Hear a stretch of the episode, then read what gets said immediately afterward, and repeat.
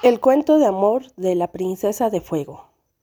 Hubo una vez una princesa increíblemente rica, bella y sabia, cansada de pretendientes falsos que se acercaban a ella para conseguir sus riquezas.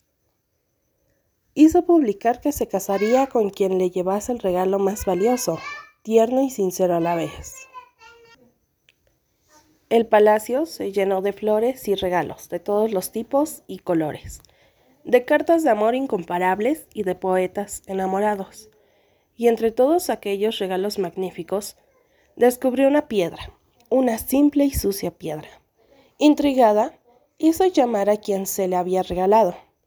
A pesar de su curiosidad, mostró estar muy ofendida cuando apareció el joven, y éste se explicó diciendo, Esa piedra representa lo más valioso que os puedo regalar, princesa.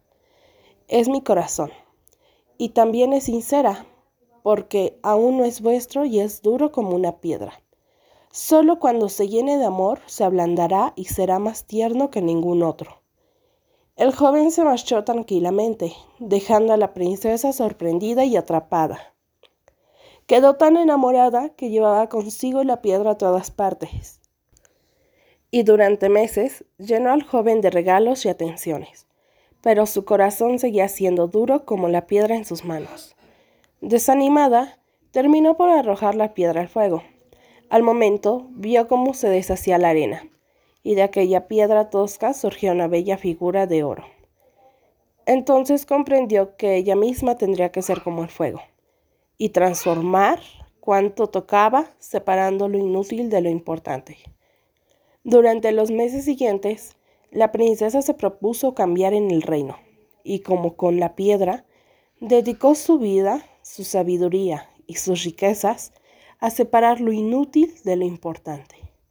Acabó con el lujo, las joyas y los excesos, y las gentes del país tuvieron comida y libros.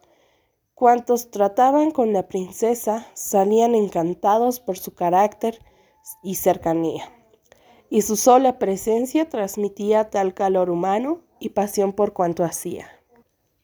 Así que comenzaron a llamarla cariñosamente la princesa de fuego. Y como con la piedra, su fuego deshizo la dura corteza del corazón del joven, que tal y como lo había prometido, resultó ser tan tierno y justo que hizo feliz a la princesa hasta el fin de sus días.